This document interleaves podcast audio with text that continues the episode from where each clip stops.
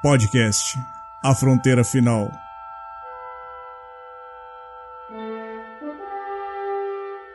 Estes são os logs de viagens da nave Parruda.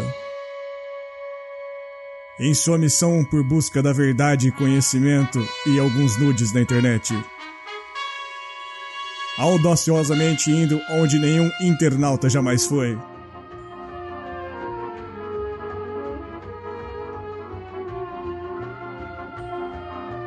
Estrelando o capitão e host dessa nave, Tiago Trabuco. Também estrelando Elton Eudac, o cabeção paranaense.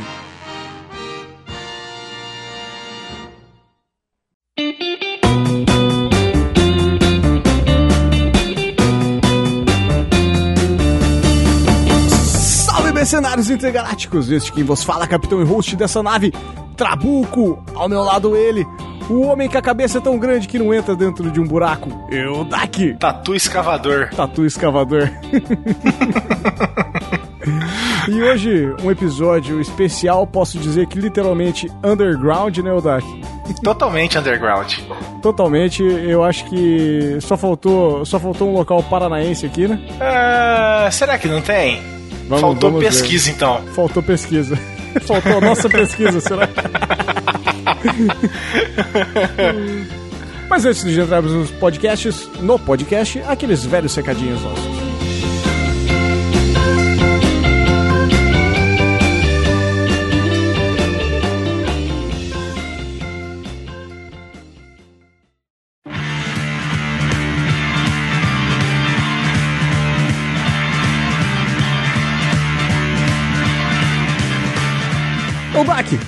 Duvido você ter em mãos aí. Quais nossas redes sociais? Para lembrar nossos ouvintes, é sempre muito válido falar para eles. Acessem nossas redes sociais, curtam nossa fanpage, sigam-nos no Twitter, você vai acabar descobrindo informações, saber o que, o que pode acontecer. Teve uma galera que veio reclamar para mim que não sabia que a gente ia estar na CCXP. Óbvio, meu querido, ou você ouviu o nosso episódio com algum atraso, que já quando a gente anunciou que estaríamos na, na CCXP, ou você não estava nos seguindo nas redes sociais. Então é muito importante que você o faça. Então, por gentileza, para o ouvinte desavisado, quais são nossas redes sociais? Vamos lá, tem o Twitter, que é o arroba família underline NP. Ok. Tem o Facebook também, que é o facebook.com barra a família NP, Uhum. tá? Temos também o telegram.me barra NPcast. Na verdade, não é mais NPcast, é o família NP, certo? Certo. O... Vale lembrar também aqui um pedido nosso para os nossos ouvintes. Nós estamos com a Notória Pesquisa no ar. Ela tem um link gigante dentro do post ali nosso, você consegue acessar facilmente ela. O que serve a Notória Pesquisa e para que ela serve? Ela é válida para todos os podcasts que você escuta, porque além de, além de nós, nós vamos disponibilizar todas essas informações. A gente já tem alguns números bacanas e algumas informações legais sobre o comportamento do público de podcasts e sobre o nosso público. E ao final da pesquisa, nós temos alguns, algumas perguntas sobre os podcasts da casa. Então é, é meio que uma forma de saber se a gente está fazendo um trabalho legal, se a gente está fazendo bonitinho. Você ouvinte, você, você, Jorge, João, Pedro, Maria, Silmara, qualquer coisa que não, que não tem o hábito de, de mandar e-mails para os podcasts, que não tem e-mail de comentar os podcasts que você escuta, essa é uma forma muito válida de poder auxiliar os podcasts com esse tipo de informação e esse tipo de resultado que nós temos. A pesquisa vai ficar aberta até o final de janeiro, então ela vai ficar basicamente aí 30 dias no ar. Ela se iniciou no- na última semana de dezembro, na semana do Natal. Então, gostaria muito que todos colaborassem e respondessem a estas perguntinhas. É rapidinho, cara, em dois minutos você faz ali. Eu vi o pessoal reclamando de algumas perguntas, a gente já deu uma ajustada ali para ter um perfil bacana. Então é algo colaborativo e muito significativo e representativo também, porque vai ser muito importante para nós. Nós, podcasters, e nós da família NP.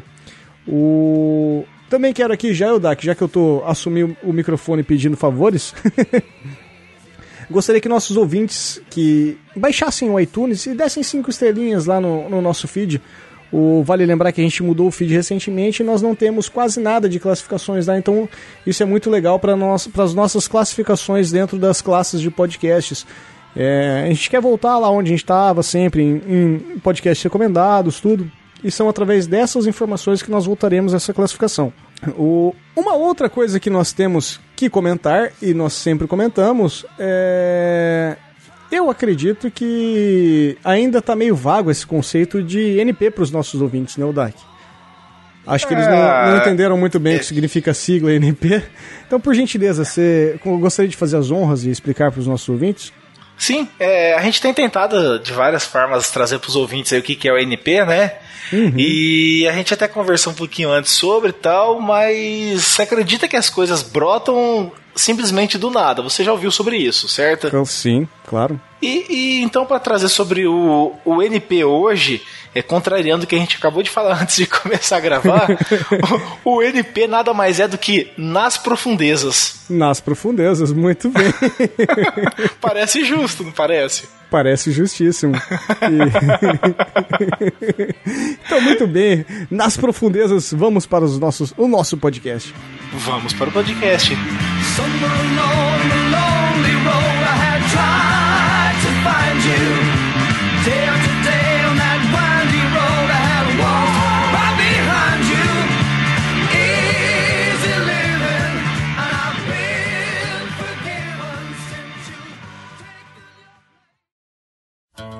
Eudak, já que nas profundezas vamos começar nosso podcast, só para dar um overview sobre o que é o nosso tema. No final do ano a gente estava conversando né, sobre locais de viagem, o que, que a gente poderia fazer, levar a família para ir, e a gente acabou falando que a gente ninguém tinha dinheiro para viajar, nem para ir para praia aqui pro litoral aqui que é próximo.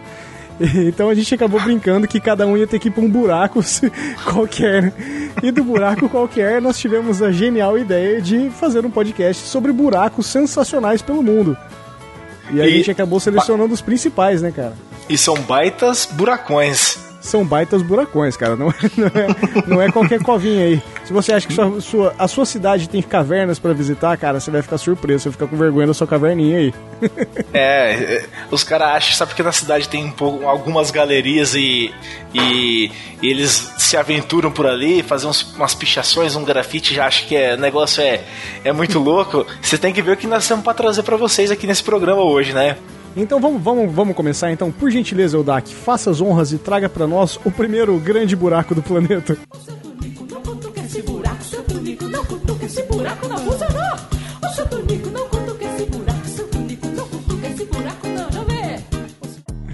Parece que isso é novidade, né? Eu trazer sempre o primeiro, mas vamos lá. o primeiro que a gente separou aqui, então, pessoal, vamos falar também, né, que não é por ordem de grandeza, no, é, nem por tamanho nada. É só uma ordem que foi sendo construída aqui o nosso roteiro e acabou ficando dessa forma, né? Exatamente. O, eu quero trazer aqui então sobre as Salinas de Turda, que fica situado na Romênia, né? O, a cidade de Turda, como eu já falei, ela fica na Romênia, basicamente e mais especificamente na região da Transilvânia, tá?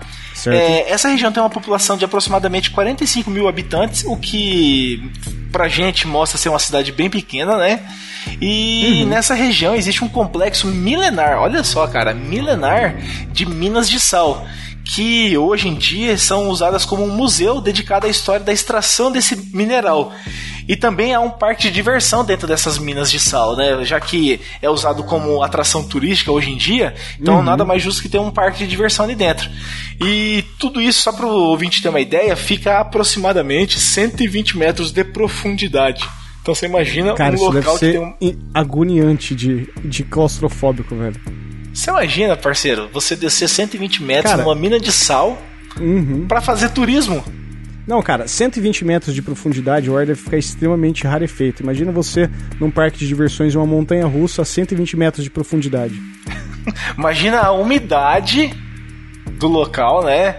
A sensação de calor que deve ter esse local também e você tá ali numa montanha russa, como você disse. Você Deve é ser uma sensação bem, bem diferente, né? Com certeza. O, o, sal de turda já era extraído pelos povos romanos, tá? Então, há muito tempo, como a gente falou que é milenar a coisa. Só que a exploração comercial realmente desse, desse sal é, iniciou ali por volta do século XII, tá? Faz tempo, hein, moço? A, a, Faz tempo pra caramba, cara. Nós estamos no século XXI. Você imagina quanto tempo isso já não tem de, Mil anos de atrás, exploração é, comercial e hoje exploração turística, né?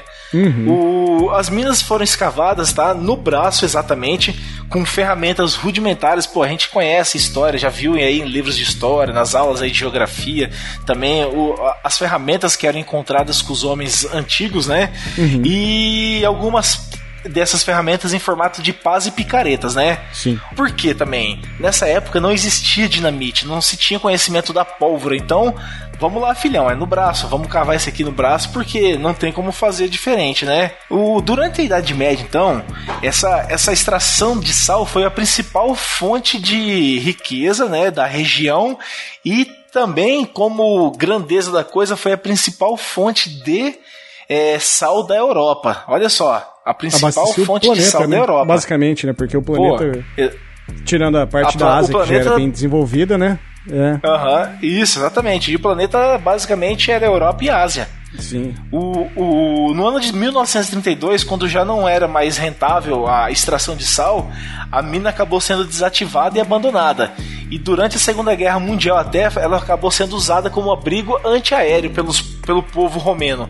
Tá? Então você vê que, é, olha, olha por quanta coisa essa mina passou, por quantas é, é, eventos né, históricos. Tem, né, Exatamente. Uhum. E está ali até hoje sendo explorado. E a partir do ano de 1950, as minas acabaram é, sendo abertas novamente para visitação comercial, tá? Uhum. E a partir então de 2010, é, de 1950 então é, até 2010, ela acabou tendo algumas obras, né, de adequação após esse ano de 2010 e mais de 6 milhões de euros foram gastos para deixar a mina como fonte de exploração é, comercial para turismo, tá? Certo. Ela foi remodelada, ela foi remodelada internamente, teve alguns ajustes para que ela fosse é, mais atrativa para o público, né? Uhum. E a partir daí ela começou a realmente ter exploração turística a partir de um museu. E com o museu é, sendo visitado, começou a se desenvolver outras atividades é, econômicas dentro dessa, dessa mina, tá? Cara, e, e, ela é belíssima, cara. Para quem eu vou, vai ter, a gente vai deixar links do post aí. Mas é, é realmente impressionante, cara. É, é, é, não, não tem como descrever, cara. Tem, ela é, é muito louco, cara. É muito louco. É, é, bonito, né? Eu, eu, confesso que eu achei muito bonito também. E assim, coloquei como. Eu tenho vontade de ir para a Europa, visitar a Europa, mas não esses países comerciais, Itália, uhum. Espanha, Inglaterra. Eu queria mais para os Países Baixos ali, para aquela Sim. área mais afastada ali, Romênia, é, uhum. essa região ali que tem um pouco mais de história, né? Sim. É, não Romênia... essa história, não a história comercial que a gente conhece também, é, entendeu? A Romênia fica um pouco longe dos Países Baixos, mas eu, eu, eu perdoo a sua geografia. Não, faz parte ali dos países não. Eu falei, dos países não comerciais. Né? Não, não, Inglaterra. Eu entendi, eu entendi o que você quis dizer, pode ficar tranquilo. não, tudo bem. Mas para seguir aqui, no interior das minas também, só para colocar pro pessoal, a, as temperaturas ali não são muito desagradáveis para pra gente que brasileiro de país tropical, né? Uhum. Já que ela fica em torno de 11 a 12 graus e a umidade se mantém em torno de 80%. Ah, a gente tem épocas aí, tipo janeiro agora, que é uma época chuvosa pra gente, a gente Sim. tem essa é, umidade relativa do ar próxima desse, desses níveis, né? E essa, uhum. essas condições acabam permitindo manter o local é, dentro do local ali das minas um centro de aloterapia. Isso é um tratamento para doença de é, respiratória. Então as pessoas que têm problema respiratório ali, algum problema alérgico respiratório, acaba tendo como fonte de tratamento e combate ali esses problemas esse essa, essa mina aí de turda que é um tratamento de aloterapia. Legal também de Sim. Além de ser um passeio bacana e estar tá num lugar legal, você pode ainda fazer um tratamento de saúde, né? Sim, cara. É muito, muito tratamento respiratório feito nesse local. Então, só para trazer mais um pouquinho de informação aqui e não me alongar muito nas minas, que a gente tem bastante coisa para falar, é, esse complexo turístico aí é composto, é composto por três minas, tá? Uhum. É, tem a mina de Terésia, com 120 metros de profundidade, essa é a maior mina é, dentro de Turda, né, dessa, desse Sim. local. Tem a mina de Gizela, que tem 108 metros de profundidade, e a Rudolph, que não é a ovelha, a, a rena do Papai Noel, mas é uma mina, e ela tem 42 metros de profundidade, tá? Então você vê que é interessante ali, é, são três locais distintos dentro do, do, mesmo espaço, né? Cada uma com um nível de, de profundidade e de exploração. Pô, massa, cara. Uma pergunta, curiosidade. Quando você está dentro da roda gigante que existe no parque de diversões de uma mina a 120 metros de profundidade, quando a roda gigante ela sobe, você pode dizer que ela está descendo, porque você está se aproximando mais ao nível do, do mar do sul? É difícil de responder, né? eu. Eu não vou me aventurar. é uma dúvida válida.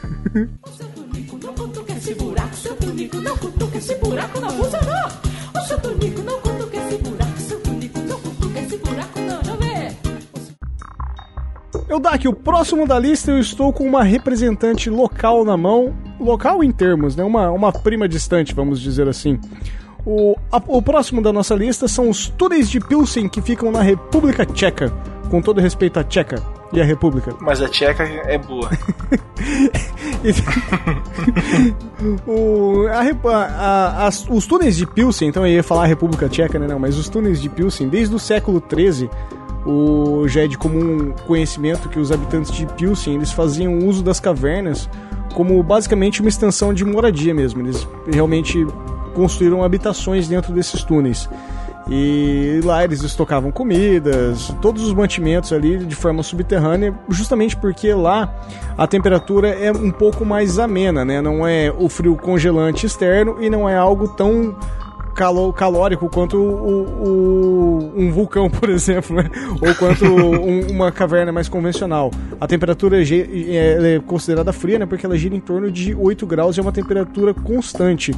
E basicamente os túneis de Pilsen ligavam toda a região ali, então tinha uma cidade gigantesca ali né? naquele entorno, né? E os túneis também eram muito utilizados para defesa da cidade e as fortificações eram construídas sempre em voltas, justamente por ter essa habilidade, por passar por todo, toda a região de Pilsen ali o... era realmente uma defesa grande da cidade, com, com acesso para guerras, o pessoal colocava mantimentos, armamentos, protegia a entrada e ninguém passava por ali, cara. Ou se você entrasse, você estava em um túnel cercado, você não tem o que fazer, você não vai conseguir entrar. Todo mundo que fez o ensino médio no, nos anos 80 e 90, como nós, lembra dos famosos túneis polandeses, ou polandês, né? túnel holandês, né?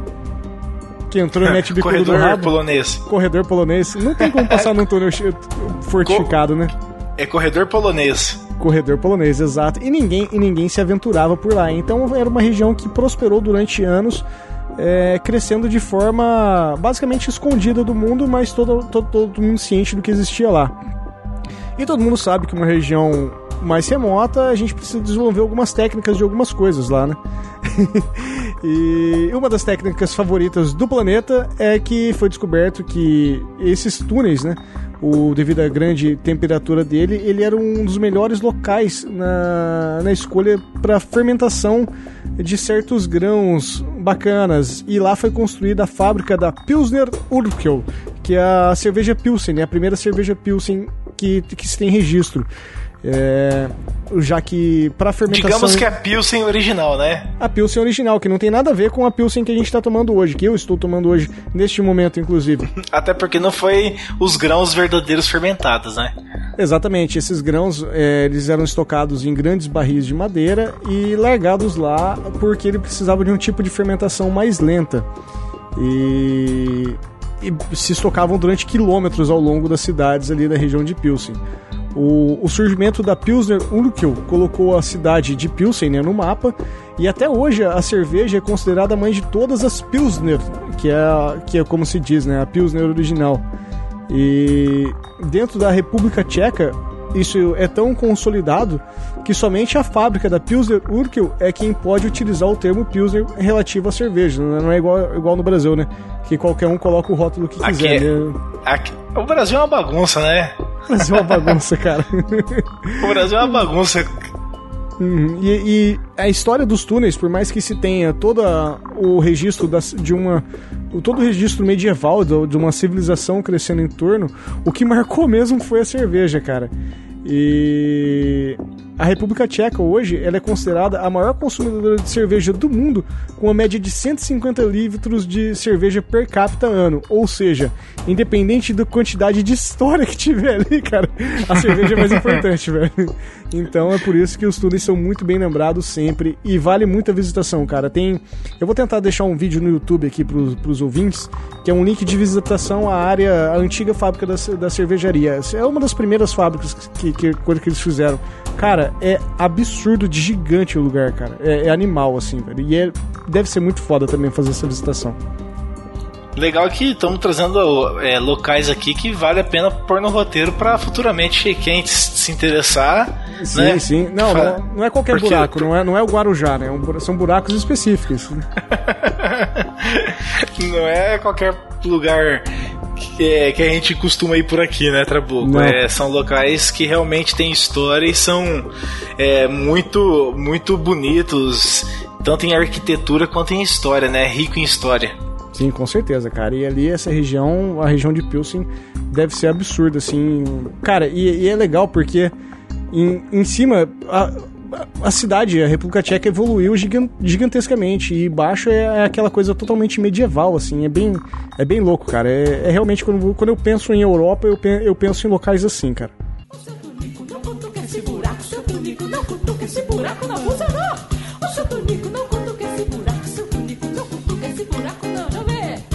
E já que eu tava falando de minas salinas de sal, posso continuar hum. nesse, nesse mesmo ramo? Por favor. Parece que essa é minha sina. Parece, eu vou falar parece. aqui então sobre as minas. eu vou falar sobre as minas de sal de Welixa, que fica situada na Polônia, tá? Uhum. É ela é muito famosa, tá, por ter uma longa tradição de visitas turísticas. Então isso já mostra aqui que o local realmente é próprio para o turismo e pode ser colocado num roteiro aí de visita quando estiver a Polônia. Você não precisa visitar só as fornalhas de judeu, Sim. Né? Não precisa visitar os locais do holocausto, você pode fazer uma visita bacana também, que é nessa mina, tá? Uhum. É, ela foi visitada por diversas figuras culturais proeminentes, tais como Nicolau Copérnico, Goff, Alexander von Humboldt, o Dmitry Medlev, o Robert Baden-Powell, o Karol Antila, que para quem não conhece, é, traduzindo seria o Papa João Paulo II, que é um um grande amigo meu aí, eu posso dizer, por isso que eu, eu falei desse nome, né? Carol pros, pros mais chegados. Tem o Bill Clinton também, e assim como outros muitos é, famosos e Caralho, também pessoas véio, anônimas, por que não, né, velho? Copérnico, Goethe, Mendeleev, Baden-Powell, o Papa para Bill Clinton, tá ligado? O fulo é gigantesco. Ah. o, cara, o cara comeu a Mônica Levinsky e não deu nada, né? Só é, foi um escândalozinho. Sim, ele, ele, alegadamente inseriu um charuto nela, mas vamos voltar para as minas de sal. vamos, mas vamos seguir, né? Isso é tema do podcast. Sim.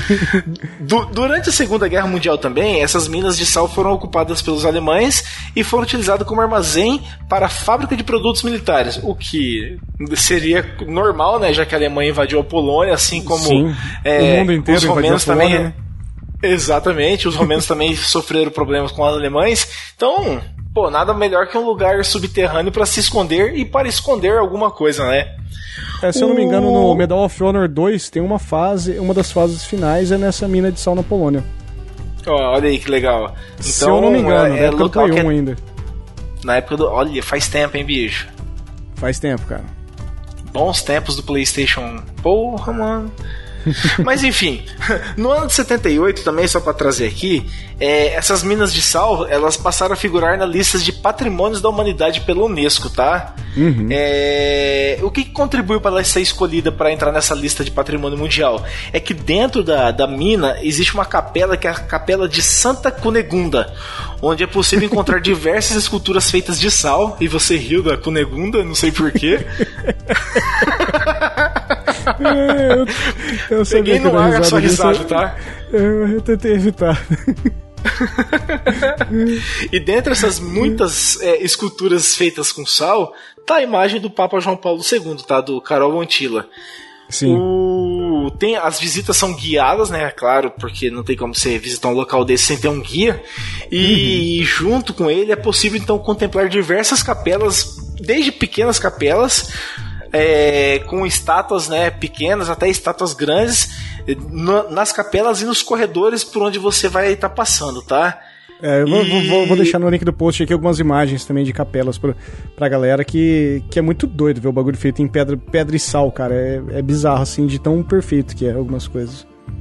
Que Não, são. É, é, é, é, um negócio muito louco, isso é feito de pedras de sal, né? Uhum. E, e, e, ainda entre as mais famosas, claro que da Carol, do Carol Vantila deve ser bem é, visitada, Sim. mas também tem a do Nicolau Copérnico, tá? Que é uma das também muito ícones desse, desse local, né? Uhum, com certeza.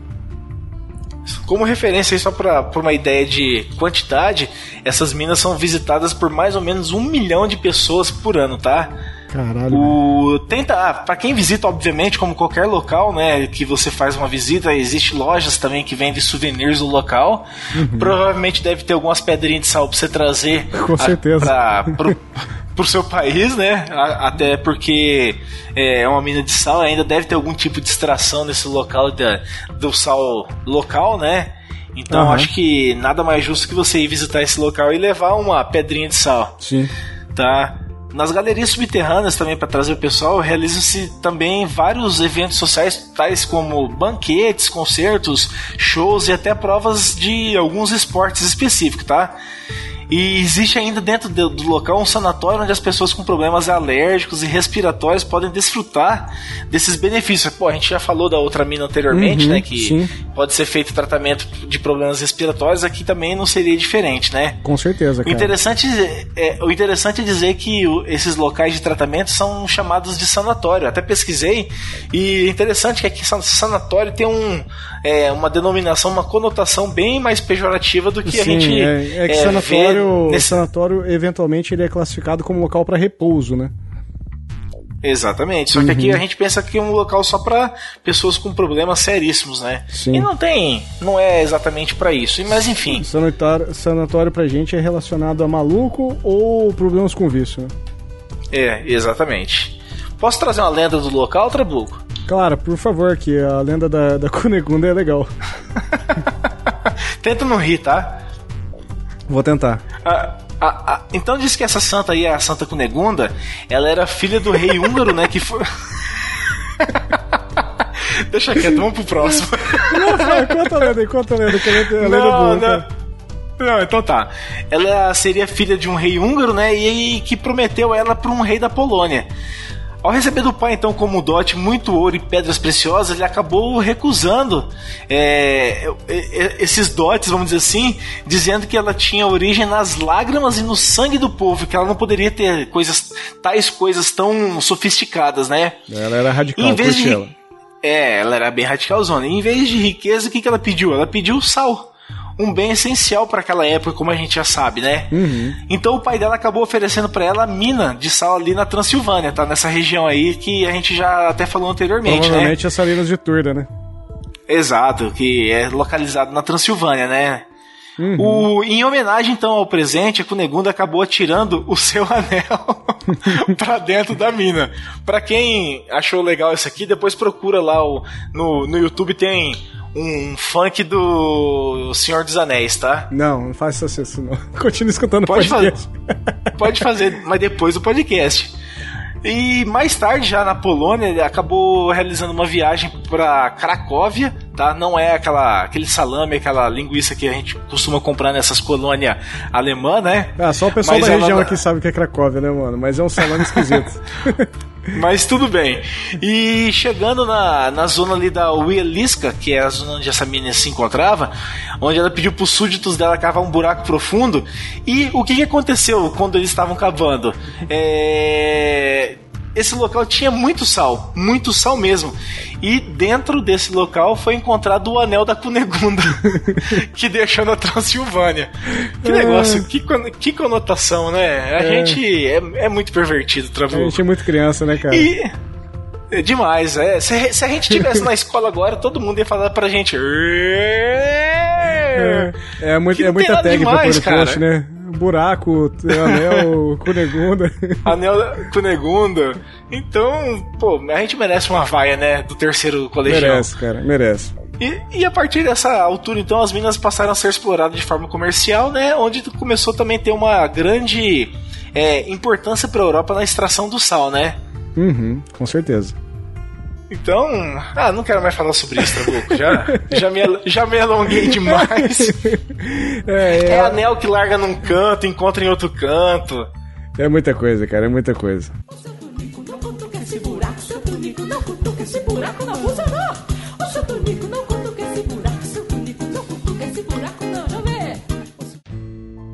Eu daqui, o próximo item da nossa lista é um local bem conhecido mundialmente já, que é a, são as cisternas da Basílica da Turquia. E elas ficam no, sobre o, o abaixo da cidade de Istambul, né, quase no centro de Istambul. O, o bairro que ela se localiza, com todo respeito aos turcos, é o Sultanahmet, ou Sultana, e, e, era onde simplesmente ficavam as galerias e os túneis que serviam para armazenar toda a água que, que, que abastecia a cidade na época do Império Bizantino, né? E justamente isso acabou tornando essas galerias tão conhecidas durante o mundo. Elas foram construídas por Justiniano em 532. Eu fiquei em dúvida agora, Udak. Nós falamos sobre o, sobre o Justiniano na, no, nos Seis Loucos? Eu acho que não, tá, Trabuca? Eu não me recordo, mas eu não me lembro de ter falado dele, não, tá? Eu acho que nós citamos ele falando sobre o Império Bizantino na época, mas enfim. É, em, em, é, exatamente. A gente pode ter citado ele de alguma forma, mas eu não lembro de a gente ter a, aprofundado sobre ele. Entendi. Não, perfeito. É que eu me recordo de alguma coisa na história do podcast sobre ele. Então, voltando, é, até hoje, por mais que ela tenha sido construída em 532, é, essa, a cisterna da Basílica, como é conhecida, ainda permanece praticamente intacta. Toda a construção ainda reside quase 100% íntegra. Ela tem hoje 140 metros de comprimento por 70 metros de largura. E, e cara, é, é, impressionante. Também a gente vai deixar algum, algumas fotos no post. Eu, eu realmente aconselho, ouvinte, que você abra o site e tente ver, ou no seu agregador de, de feeds de podcast. Enquanto a gente está falando, dá uma, dá uma visualizada nessas imagens. E porque ela hoje ela obviamente não está mais tomada pela água, mas o, foram criados locais, túneis para pro, os visitantes poderem caminhar e conhecer mais toda, toda essa estrutura que é feita de mármore. E ela chegava em, em, no auge do, nos anos 500, a, a capacidade máxima dela era para 100 milhões de litros de água, que eram transportados por 20 quilômetros de aquedutos de um reservatório que ficava próximo ao Mar Negro. Cara, é muita água, velho, é muita água e é muito distante onde ela, onde ela tá. É uma coisa absurda, né? O tamanho e a distância percorrida pela água para ser levada de um ponto a outro. Não, com certeza, cara. E, é interessante que ao, ao decorrer de todo toda a cisterna, durante todos esses 20 quilômetros e principalmente na região onde ela se encontra, o, é possível observar várias o, esculturas do estilo romano, né? Vendo, vendo até onde o Império Romano chegou e quais as influências. Até provavelmente essas cisternas foram baseadas pelos romanos, né? Pelo, pelas obras romanas. E a necessidade de, de criação de um espaço tão grandioso como esse, o, ela era a cisterna da, da basílica, ela basicamente surgiu para abastecer os palácios do, dos os palácios imperiais bizantinos mesmo e os prédios de governo e da população na região, provavelmente só a população abastada, né? Não acredito que os pobres poderiam se banhar ali, tomar água e fazer as necessidades dele. E ela foi utilizada depois pelos otomanos e depois que eles conseguiram a conquista pela Constantinopla, né? Que hoje, como, como a gente sabe pelo filme que nós assistimos, o, com o nosso querido Orlando Bloom, ela é conhecida como Istambul. Orlando Bloom. Exato. E depois de. É curioso também que depois de terem sido construídos o, o próprio sistema de água corrente, os otomanos eles abriram a mão da, da água estacada né, em uma cisterna e ela foi esquecida, foi largada lá. Então eles basicamente fizeram todo o sistema de, de água da cidade, toda a rede de esgoto e abandonaram a cisterna. E só mais de 100 anos depois, com a chegada de um viajante holandês para investigar o que se teria de arte ainda da, da época do, do Império Bizantino é que a cisterna da Basílica foi basicamente ele fez um ele, ele que trouxe toda a parte turística para isso, né? E, trouxe a importância histórica do, do empreendimento, né? E foi ele que voltou pro, pro ocidente com toda essa história e todos os relatos do que da construção abismal e colossal que existe ali e, e hoje ela é gigantesca e um dos principais pontos turísticos da Turquia. Então, a Turquia é um lugar muito peculiar, né? É... Existem muitos túneis, muitas galerias, uhum. tem essa cisterna que a gente está falando agora aqui, mas é um local que basicamente ele foi construído debaixo da terra. Você pode, pode pesquisar aí que você vai ver que existem milhões de locais, mas muitos locais, e todos eles são subterrâneos, Trabuco e ouvintes. É, o pessoal lá tem por costume é, morar nesses locais e eu acho muito louco você ver é, o nível do chão com algumas chaminés. Eu fiz durante a pesquisa acabei encontrando diversos é, tipos de, de escavações e de vilas, bairros inteiros e cidades uhum. debaixo da terra. Sim, cara. É, muito, é muito interessante mesmo. E nos poucos locais ainda que, que se tem água da, dentro da cisterna, tem peixe, cara. O bagulho é embaixo da água e tem um monte de peixe indo, tudo. É bem, é bem interessante, cara. Não, não é uma. Apesar de ser uma cisterna, quando, quando a gente fala assim, ah, é uma cisterna, você imagina um, um, um duto de água passando pelo chão. Não, cara, são colunas de mármore gigantescas, assim. Uma obra belíssima para ficar embaixo da água, né, cara? Não, não, é, não foi uma construção simples que foi feita. Né? É muito louco isso, né? Eu acho muito. Eu, eu acho animal, assim, cara. Eu acho fantástico. Esse tipo de engenhosidade que a gente criava há mil anos atrás, dois mil quase. O, o, próximo que eu vou trazer aqui agora, Trabuco, graças a Deus não é uma mina de sal, que eu tô cansado de falar de sal, tô até com a boca salgada aqui. Parece que eu comi um chips daqueles bem safadinho locais, sabe? Sei. Mas é as catacumbas de Paris, que fica localizado na França, né? Se é Paris, é, nada mais justo que elas estarem na França, né? O, as catacumbas de Paris elas constituem-se de um ossuário, tá? Subterrâneo que fica localizado na cidade de Paris, na França, tá? Uhum. As catacumbas foram organizadas em alguns setores do complexo de sistemas de túneis das, e cavernas existentes naquela região, tá? No, no caso, no subsolo de Paris. Isso, na verdade, é, um, é resultado de séculos e séculos de exploração de pedreiras que existiam naquele local. Ou seja, Paris foi construído em cima de pedreiras, uhum. né, que até então anteriormente eram exploradas, e acabou tendo que ser feito sobre, sobre esse local, né? Sim. E na verdade essas pedreiras elas eram exploradas por romanos, ou seja, é, a gente sabe também pela história que os romanos se expandiram por por locais muito remotos da, de, seus, de sua casa, né, de sua terra natal. Uhum. E aqui, aqui é mais um caso desse, né?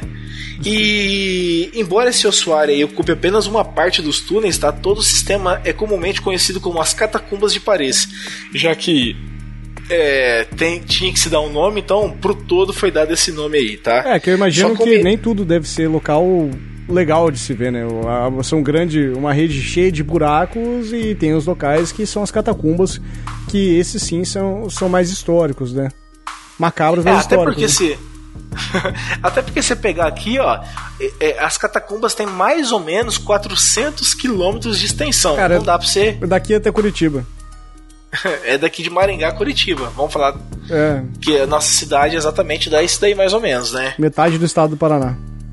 Porra, você sai de um extremo pro outro, você sai do, do norte, do noroeste do estado para ir pro, pro sul, basicamente Sim. próximo do litoral. Então você vê a distância que é o negócio, né? O, a organização do estuário começou mais ou menos no ano de 1785, então não é uma coisa também vamos dizer assim, tão antiga, né? Perto da, do período que esse local tem, uhum. mas ele começou a ser organizado a partir de então, né? Do, do início do século XIX, as catacumbas de Paris estão abertas então já para o público, fazendo visitações turísticas e conhecer o local como forma até de arrecadação de dinheiro para Paris, tá? Claro. E isso é é interessante porque você pensa, é, começou a ser organizado em 1785, né? Os ossos. E a partir de então começou a ser explorado é, mais intensamente foi no ano de 1867. Então, olha quanto tempo já não tem é, é, de exploração esse local, né? É um negócio que é, você pensar que as pessoas estão indo lá para ver ossos de pessoas mortas, reis que estão sepultados ali, é interessante que existe um turismo para esse tipo de coisa, né? Cara, e, e é bizarro, velho. Você, eu vou colocar também algumas imagens no, no, no link do post. Mas é. Parece um, um, corredor satanista, assim, o tempo inteiro, cara. Porque É, e é cheio de imagem de, da Igreja Católica, de tem tem ossos de, de bispos e, e fre, fra, freis, né? Não sei como, como seria no caso para eles. É, o esqueleto inteiro, os caras montaram o esqueleto inteiro e vestiram com um roupão de, de, de, de frei mesmo. E estão lá, cara, expostos, tudo. É bem, bem, é bem estranho, velho. É bem mórbido, né? É, é muito mórbido, cara. Não, não é feio. Não, eu não diria que é feio, mas é muito mórbido, cara. É, não, como referência aí também, ó. Dentro das catacumbas, é, estima-se ter mais ou menos entre 5 e 7 milhões de pessoas sepultadas. Cara, Rapaz, é gente pra caralho, mano. é, é gente pra caramba, bicho. Tá louco. É muita. Entre 5 e 7 milhões de pessoas. Rapaz do céu, é muita gente. É, a peste Diz negra contribuiu muito, né? Sim, a peste negra contribuiu muito. Eles até foram enterrados nesses locais subterrâneos justamente para controlar a expansão da doença. Sim, e qualquer, qualquer risco de infecção também, né? Com, com qualquer é, outra a, doença, a, morrer de qualquer coisa, a, eu jogava, jogava lá, né? Jogava lá, porque ficava, vamos dizer assim, isolado da superfície. Uhum. O, como referência aqui, Trabuco e ouvintes, os únicos corpos que foram sepultados diretamente nas catacumbas foram dos mortos nos combates da Revolução Francesa, de 28 e 29 de agosto de 1788, uhum. numa batalha que foi que, é, que aconteceu, né, no, na praça do Hotel de Ville, na cidade de Paris, obviamente, tá? É, e colocando aqui como data, foi 28 de abril de 1789 também, é, na Manufacture de Réveillon. e de 10 de agosto de 1792 nas Tulheiras. Então, os que foram enterrados diretamente nas catacumbas foram os combatentes dessas batalhas aí que a gente está citando, tá? E eu prometo um dia fazer um podcast sobre a Revolução Francesa, cara. Eu sempre falo isso e sempre é, é sempre a gente sempre passa batido. Mas eu vou, eu vou até colocar no Trello aqui agora, porque esse eu não posso esquecer. Dia a gente faz. Um dia a gente vai falar sobre. Uhum. Eu, eu, eu, tô falando algumas curiosidades, porque assim, também a gente não tem muita informação. É, o interessante aqui também é que os túneis é, desses. É, as paredes desses túneis aí em Paris, elas são inteiras cobertas tá, por grafites que datam do século XVIII. Olha que interessante, já tem marginal desde então. já tinha corintiano e... desde então. já vai Corinthians! e no ano de 1871, membros da Comuna de Paris mataram um grupo de monarquistas em uma das câmaras das catacumbas, tá? É, bastante acontecimentos interessantes ali. Sim, é, é, estão localizados próximo ou dentro ou nos arredores desses locais. É, né? imagino, desse, desse eu imagino que aí. nessa época, principalmente Revolução Francesa, essas coisas, é, pelo menos eu quero acreditar isso, né? Não quero que, não quero imaginar que aconteciam em pequenos salões os conchavos. Eu quero imaginar que os revolucionários se encontravam tipo escondidos nas catacumbas, assim, organizava para dar o golpe mesmo. Falava, não, vamos matar o rei, a rainha aqui, vamos matar todo mundo. Guilhotinar é todo onde mundo. se podia tramar diversas coisas, né? vamos, matar, vamos guilhotinar até o cara que inventou a guilhotina, né? aconteceu, justo, né? Aconteceu, fizeram mesmo. É, é justo. É justo.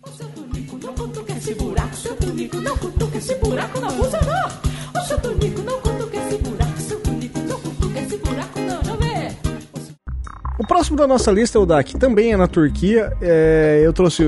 Você está especialista em Minas de Sal, eu, tô, eu, tô, eu sou um turco quase. E são as cidades, da, as cidades subterrâneas da Capadócia. Né? A Capadócia é uma região gigantesca na, da Turquia e ela é muito conhecida porque ela tem muitos ícones religiosos, muitos museus e, e templos que, que, que, tem muita visitação. E também tem uma, uma geografia muito interessante, né? Ela tem uma formação rochosa muito incomum. E é algo muito. É bonito de se ver por, pela, pela forma ímpar que ela se apresenta com, com o restante da natureza, assim. É possível, se encontra, obviamente, em outros locais do mundo, mas nela é muito significativo esse tipo de paisagem. E o que muitos poucos sabem, na verdade, não o que muitos é que bem guardados aí, né, no, no nosso caso, no, no, nas nossas perfurações no, subterrâneo mesmo da cidade, principalmente na cidade de desculpa turcos, Derinkuyu, que provavelmente significa água que bate na pedra em turco, se estende por quase 8 quilômetros de comprimento e 85 metros de profundidade abaixo do solo, e ela é composta por 600 portas que ligam salas enormes e câmeras de instalações, uma gigantesca fucking cidade. E ela foi criada. É... Hum, pode falar.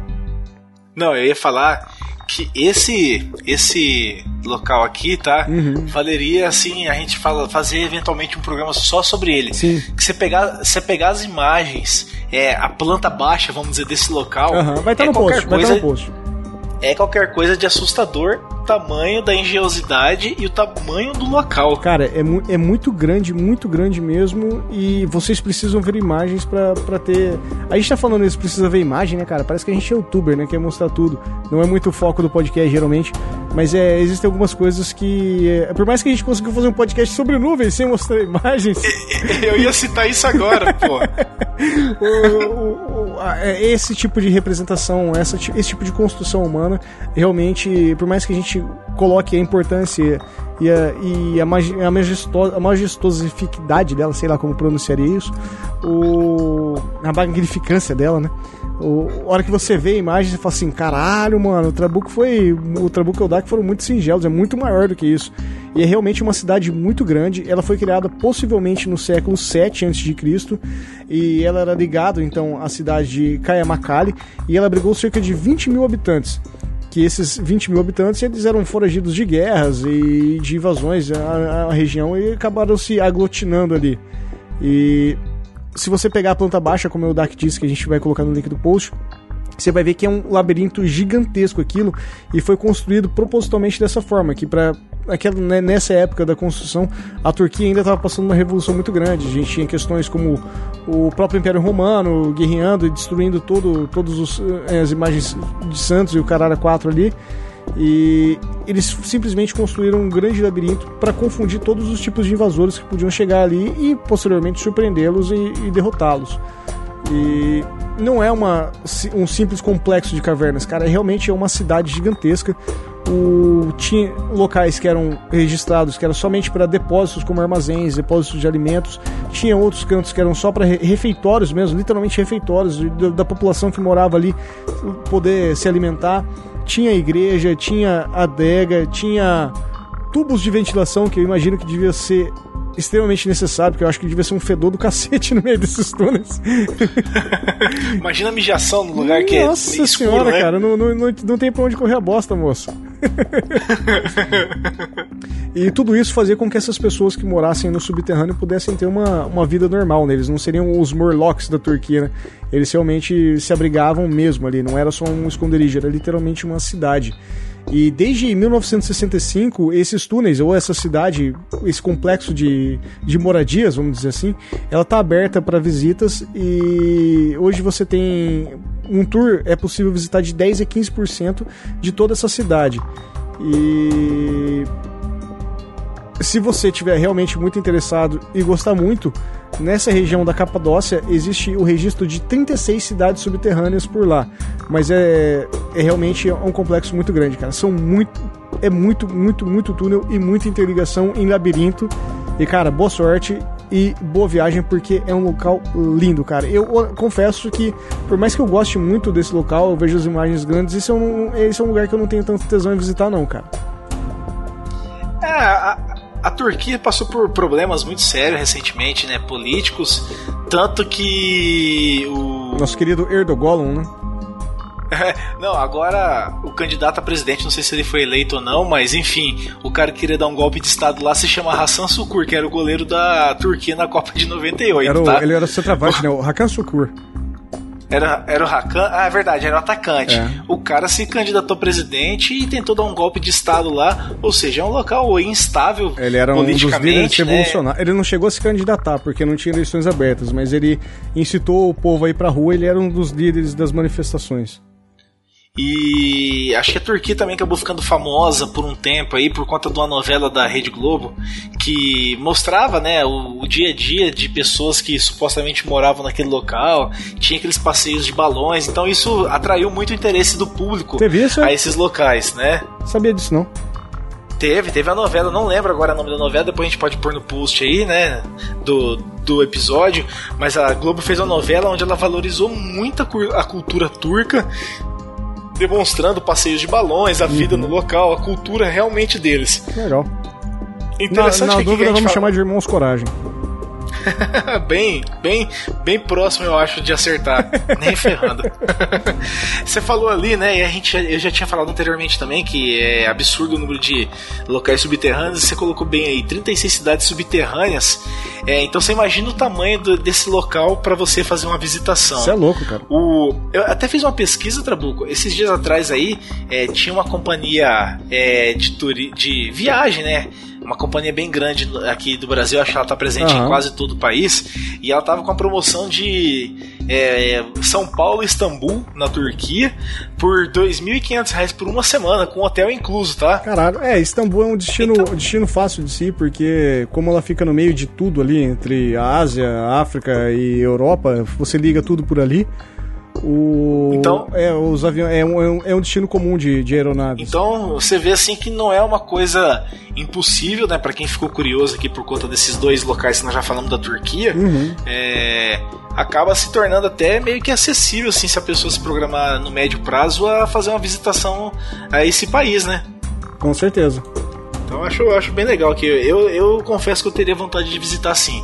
Me preocupa hoje e eu não faria por conta dos problemas é, dos conflitos sociais e políticos, mas sim, tá, estaria numa lista minha de visitações com toda a certeza do mundo, cara. Com certeza.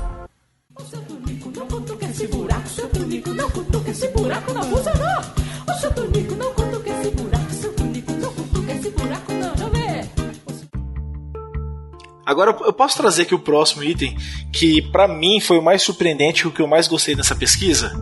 Por favor. Eu sou, eu sou um fã da, da cultura japonesa. Até hoje eu vi uma notícia interessante. Cara, hentai não é só cultura japonesa, vai ter muito mais que hentai. hoje, durante o dia isso, é, saiu uma notícia que um japonês líder da, da Yakuza, ele foi preso na Tailândia. Eu vi, cara. Você chegou a ver isso daí? Eu vi por conta de um meme. O cara virou meme na internet na Ásia, rodou. As tatuagens é, dele, todo... né? É, porque ele tava numa praça no meio do monte de macaquinho jogando dama uhum. pros velhinhos da praça. E aí acabaram vendo que ele era todo tatuado e faltava um dedo na mão. E vi, acabou virando meme, chegou o conhecimento do governo japonês, que pediu pro governo tailandês investigar e ele acabou sendo preso Mano, por ser líder. Se você conhece um japonês de 80 anos que é inteiro tatuado e não tem um dedo, velho, esse cara era muito mafioso, velho. Se fosse seu vozinho, cara, seu avô é mafioso, velho. Não, não tem conversa. Não tem conversa, né? É. Interessante que daí tiraram foto do cara, tudo, bicho inteiro tatuado realmente. E você vê, cara, o cara fazia 13 anos que já tinha saído para fugir e caiu por se virar meme na internet. Bicho, se você espalhar uma foto do Bin Laden no mundo, não encontra o cara. Agora você faz um meme, uhum. todo mundo reconhece o cara na rua. Com certeza. Mas o que eu quero trazer aqui é, é um local no Japão, tá? Batizado de G-Camps Project, tá? O que, que é isso daí? É, é, um projeto que foi concebido para impedir inundações na região de Tóquio, é, no Japão, obviamente, né? Sim. E esse, esse local aí esconde uma imensa, vamos colocar com uma palavra bem, bem específica, uma colossal obra de arquitetura subterrânea. O que, que é esse local? É o, é o maior sistema de drenagem com é, pode ser a casa do Godzilla, porque Godijira. Gojira do Godjira. É, é, é, o maior sistema de drenagem construído pelo homem, tá? Caralho, velho. O, absurdo, mano. É, olha, olha, a magnitude disso. Cara, o japonês, ele é, ele é diferenciado realmente. Ele leva né? a sério as coisas, Porque né, você cara? pensava que os caras eles levam a sério e pensar que eles fazem tudo isso num país daquele tamanhozinho, rodeado pelo oceano, Sim. né? O, essa obra, então, ela foi feita no norte da capital, Tóquio, no caso, uhum. numa região rural da cidade que se chama Kasukabe. Kasukabe. O, os nossos ouvintes japoneses que me corrijam depois, por favor, se eu falei corretamente, provavelmente não, né? Danhado, por gentileza. Historicamente, essa área Pode ser, por favor. É, é, historicamente, essa área ao redor de Tóquio ela sofria muitas inundações decorrentes de tufões e chuvas de monções, que a gente já explicou num, num programa sobre o Guia do Mochileiro Nepal, né? o que, que, são as chuvas de monções. Exato. E também de muitas enchentes no, até no começo dos anos 80, quando chegaram a atingir é, diretamente mais de 50 mil pessoas O governo japonês, obviamente, vendo que é melhor é, é, prevenir do que remediar, ele começou a se mexer e começou a planejar e a executar a maior e mais fantástica fábrica de deságue de água do mundo, tá? uhum. tá? O, esse projeto iniciou no ano de 1992 e acabou ficando, acabou ficando pronto no ano de 2009. Ele também foi é, batizado e é conhecido como Canal Subterrâneo de Drenagem Externa da Área Metropolitana, tá? Ou Metropolitan Area Outer Underground Discharge Channel. Hum. Ó, meu inglês está bem. Parabéns, parabéns. Bem melhor, bem melhor que o meu japonês, tá? Faz sentido. E, e essa obra dispõe de 5 cilindros de 65 metros de profundidade, com 32 metros é, de diâmetro, né? Uhum. Disposto a 6,5 quilômetros de distância entre eles. Olha o tamanho disso, cara. Você ter cilindros de 65 metros de profundidade com 32 metros de diâmetro. Caralho, velho. Quantos mil litros de água ou milhões não devem caber dentro desse local, né? Uhum. Esses cilindros eles são conectados subterraneamente é, por túneis de 50 metros abaixo do solo, o que forma um extenso corredor para abrigar excedente da chuva e temporal, tá? Cada cilindro comporta mais ou menos 5 milhões de litros de água. Velho, olha o tamanho disso. É São 5 cilindros com 5 milhões de litros de água. É um negócio que dá para dar uma seguradinha, né? Porra, cara. o, os cilindros então estão interligados por esses túneis e, des, e desbocam em um imenso espaço de 177 metros de comprimento e 78 metros de largura. A ala chamada de Templo Subterrâneo tem inacreditáveis 25 metros de altura e é sustentado por 59 pilares de 500 toneladas. Meu Deus, cara, cara é imenso o negócio. Cara, eu imagino assim que o, questões de. Porque é igual, nós falamos da, da, da, cisterna da Basílica de, na Turquia. Lá tinha um armazenamento, o, armazenamento era maior, eram 100 milhões de litros de água, mas esses 100 milhões deviam ficar lá parados por 12 anos, né? Até porque eles é. ligavam, ligavam gran, grandes lugares, mas nada como, como o Japão, por exemplo, que tem uma população gigantesca e totalmente bem distribuída. Então eu acho que é, a canalização disso deve ser fantástica, velho. Não, a obra de engenharia disso é absurda. Uhum. E olha só, é...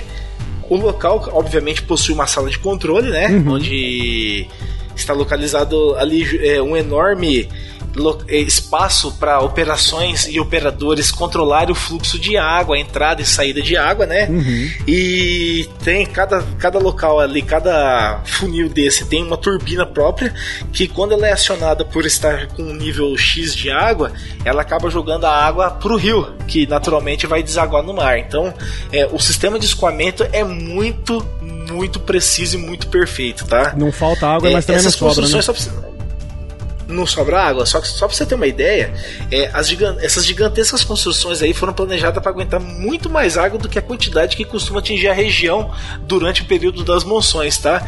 Então elas nunca ficaram plenamente cheias, né? Elas nunca atingiram o pico de capacidade de, de escoamento de água. Só que acho que nenhum japonês ali daquela região de Tóquio deve reclamar da, da ociosidade da, do local, né? Sim, com certeza.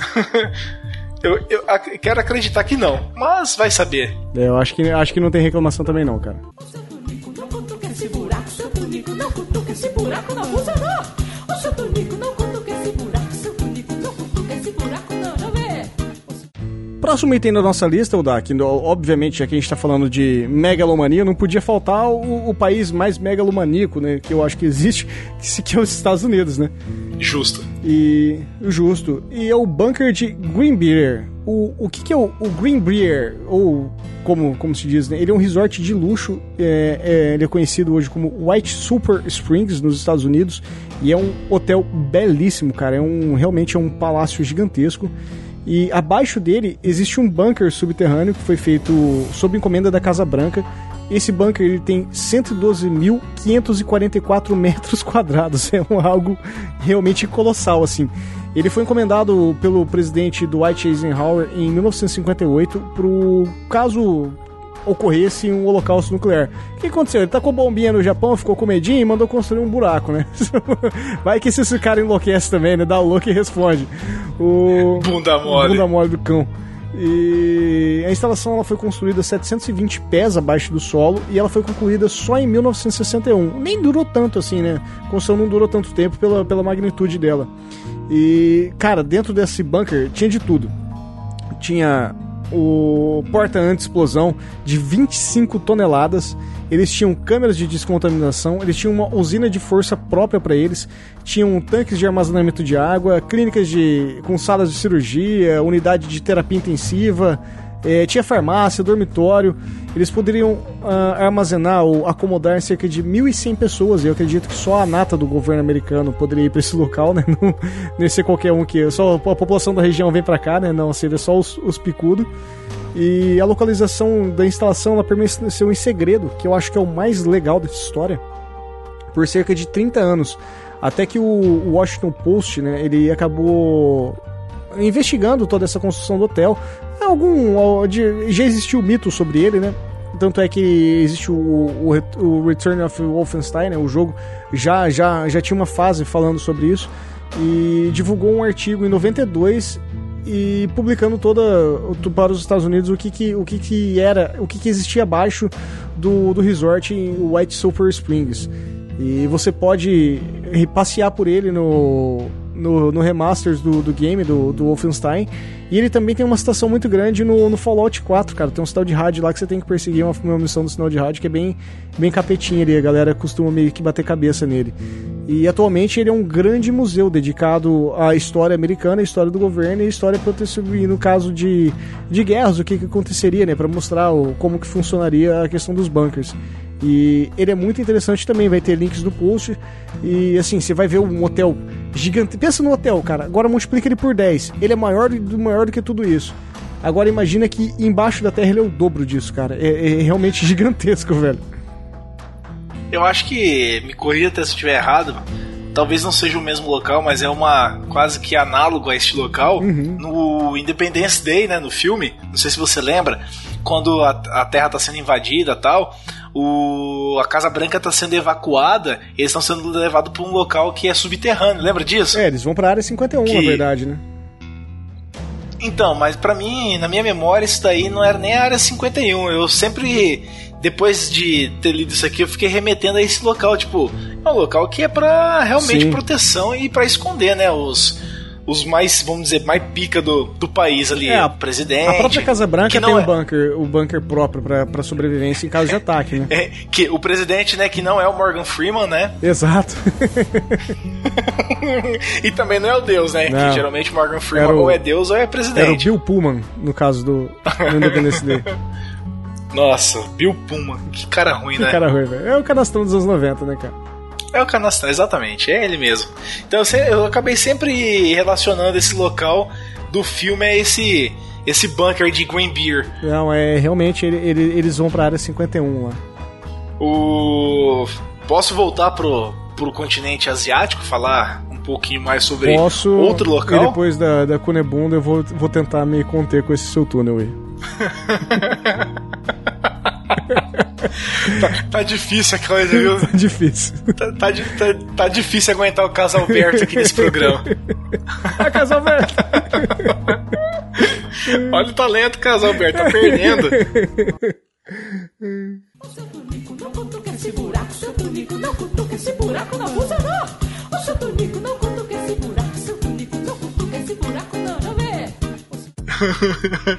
então eu vou falar aqui do, do seu túnel. Vai lá. São os túneis de Kuchi no Vietnã. Não é Kuchi, é Kuchi. É Kuchi. Uma das armas secretas então dos Vietcongs é, durante a guerra que eles travaram com os americanos, né, foram foram os túneis que eram escavados a, olha só como é que era arcaica a coisa. Eles eram escavados à mão uhum. ou com ajudas de pequenas pás e atingir até 20 metros de profundidade. E o mais incrível é, chegou a ter 120 quilômetros de extensão, tá? Loucura? Né, Tudo cavado à mão. Você imagina quanto Vietcong não trabalhou para cavar esse, esse túnel, né? Sim, cara. E os Estados Unidos, o... quando achava, metia granada para dentro, explodia tudo que tinha lá. E exatamente, os caras não se importavam, não. Alguém vai sair ferido dali. É, e, e, e, e é legal, desculpa te cortar, que quando eles não, encontravam esses túneis, quando eles metiam granadas para dentro, é, tipo, o cara que jogava granada, ele tava totalmente isolado de todos os outros. Porque eles não sabiam até onde ia a extensão do túnel, e se explodisse, aonde que ia desabar. Então, um, um- uma rede de túneis de 120 km de extensão. Imagina a a galera jogando granada em buraquinho e corre pra onde, moço? Sabe? Escolhe o ponto e vai, tá ligado? É meio, meio complicado de você imaginar pra onde você vai correr, Exato. né? O... Olha, olha só, enquanto então as tropas americanas ali é, de helicóptero sobrevoavam e ocupavam os céus da- e as florestas do Vietnã durante a guerra ali que durou de 61 a 75, os vietnamitas no norte e as forças comunistas valeram-se dessa estrutura aí pra para acabar se escondendo e Sim. tentando ser de é, de alguma forma mais eficaz no combate com a invasão dos americanos, o que foi provado que realmente foi mais eficaz com a história, Eles né? ganharam a guerra. Exatamente. Cada malha subterrânea pode abrigar ali milhares de pessoas por períodos que podiam durar até meses. Porque, assim como outros túneis, esses túneis aí no, no Vietnã, eles eram bem abastecidos, tinha todo tipo de mantimento, suprimento que podia fazer com que esses Vietcongs ficassem escondidos por um longo período de tempo aguardando a movimentação das tropas Sim, americanas, né? O complexo mais famoso, então, ficava no distrito de Cuxi, como eu já falei. mais ou menos a 70 quilômetros a suda- sudeste de Saigon, que era a capital do Vietnã do Sul, tá? E, e ele era próximo às importantes bases militares do americanos. O que, que acontecia ali? Havia túneis que se estendiam até debaixo das bases inimigas. Olha, isso que é muito louco, cara. A- esses túneis não se não se estendiam por áreas é, é, de combate, mas elas passavam por áreas já conquistadas pelos Exatamente. americanos e eventualmente por baixo das, das bases militares dos mesmos. Então é um negócio que era muito complexo. É, havia túneis que estendia ali nas bases, né, como eu já falei, e, essa, e isso foi assim, até virou lenda entre os americanos, porque os americanos realmente sofreram muito com ataques surpresas né, dos. Vietcongs que acabavam surgindo da terra dentro de uma base. Os caras não viam a aproximação do, dos soldados Vietcong, mas de repente os caras estavam dentro da base deles ali, ninguém sabia é, até porque de que forma estavam ali, é, porque eles estavam em guerra o tempo todo cuidando do front Sim. ou das costas ali deles, aí, pô, daqui a pouco o cara emergia da terra, né? Tipo, Tremors, ataque dos Vietcongs malditos. Mas era mais ou menos isso mesmo, cara. Do nada eles apareciam e Né? soltava bala, cara. E metia bala, os caras não tinham um dó de munição também não. Então, você imagina que situação você lutar uma guerra onde, pô, basicamente as outras guerras que foram travadas aí no mundo que a gente conhece, o cara vinha de um lado, a gente vinha de chegava de outro e se confrontava frente a frente. De repente, tudo que se conhece de guerra, de tática de guerra, tem que ser esquecido porque os caras emergiam do solo. Sim. E um, um- um ator americano que usufruiu muito dessa, desse tipo de ataque foi o Chuck Norris, né, cara? Quem não lembra do Chuck Norris levantando de qualquer buraco com duas metrancas na mão e atirando pra qualquer lado, né? Basicamente, é É todo, todo dele. filme do Chuck Norris era isso, né, cara? Desde que ele não se transforma em urso. né? Exato, pelo amor de Deus, cara. A que ponto chegamos? A que ponto o Chuck Norris chegou, né? Pois é, não que os outros sejam bons também, cara. O Doc não é bom. Eu reassisti outro dia e falei, cara, que filme merda, cara. Que fi- Ah, posso abrir uma aspas aqui? Por favor. E indicar um filme merda, então? Nunca fizemos isso no podcast. Vai lá, pela primeira vez na história. do- É, o nome do filme é Kickboxer, o confronto.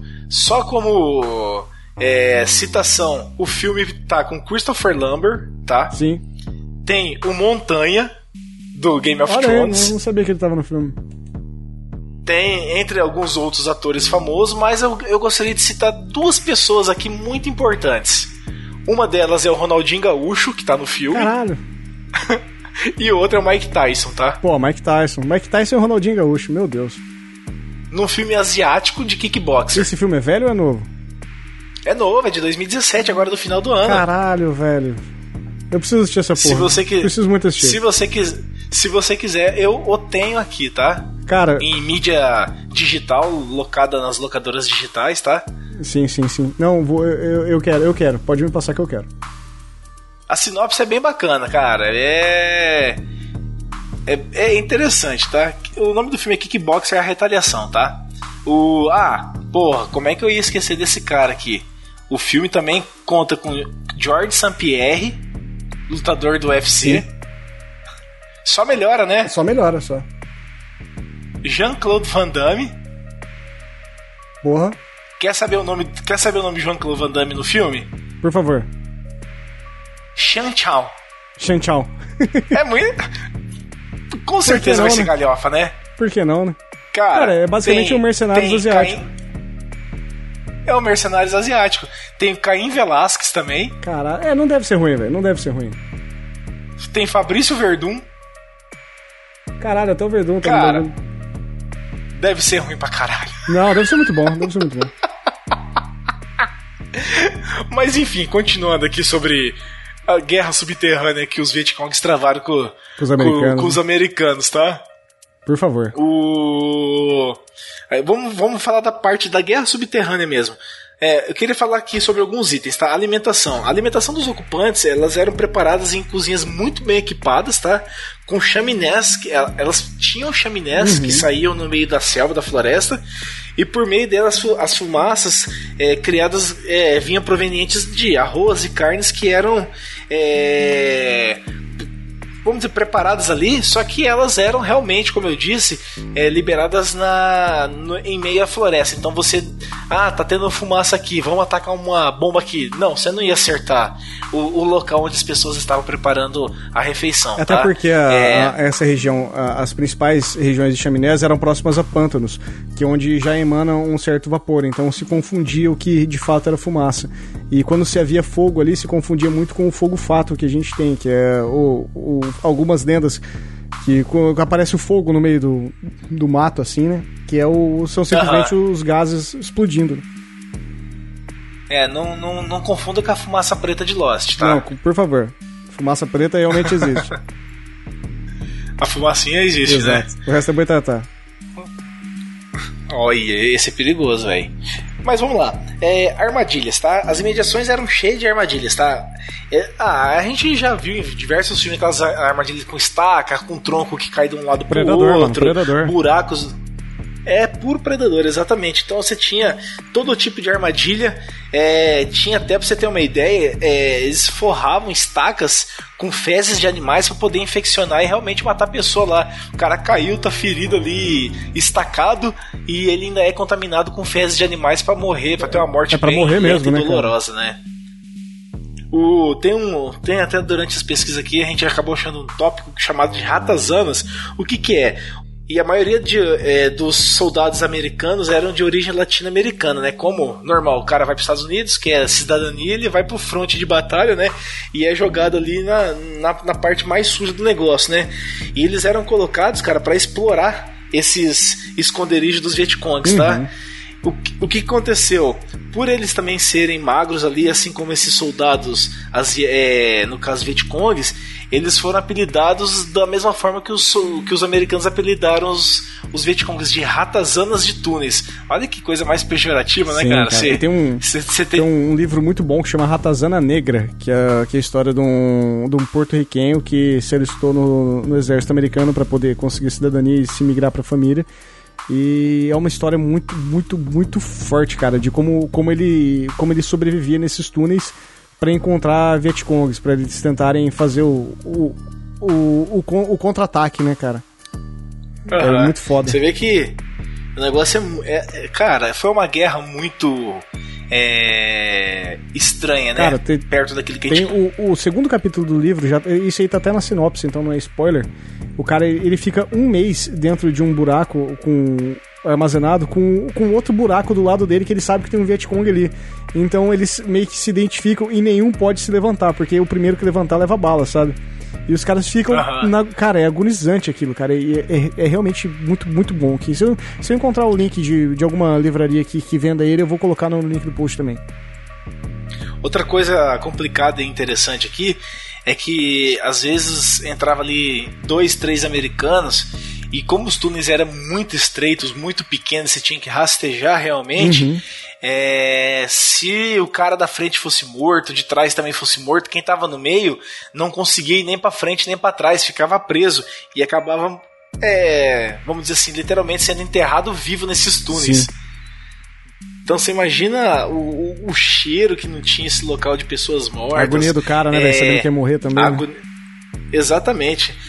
Outra coisa interessante é que eles se, os Vietcongs se escondiam em buracos é, próximo das entradas de, de túneis, é, até eram feitos túneis falsos, né? Uhum. Pro cara entrar e quando ele entrasse ele não tinha como voltar. Quer dizer, ele, ele só tinha que voltar por onde ele entrou.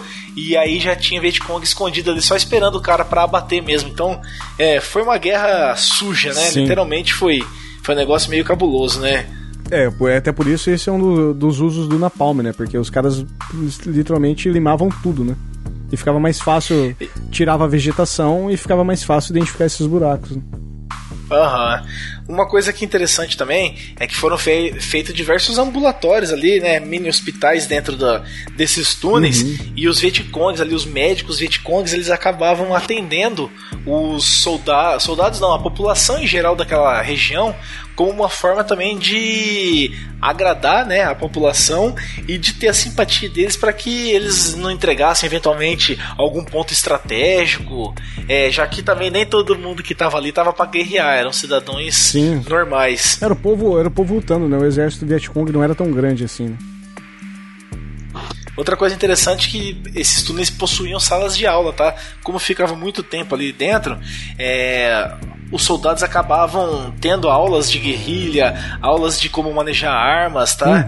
E até de doutrinações ideológicas é, eram feitas ali com soldados e com moradores também, tá? Sim. Então, é, ali dentro E- funcionava como se fosse uma cidade mesmo, E uma dentro, de- igreja. dentro ambula- dessas aulas, o- uma, uma das matérias essenciais era para era na verdade eles pegavam a população, dava aula e durante as aulas você ensinava eles a reciclar armamentos. Ou eles captura, como eles capturavam muitos, muitas tropas, então eles pegavam esses armamentos, limpavam para poder reutilizar pelo exército.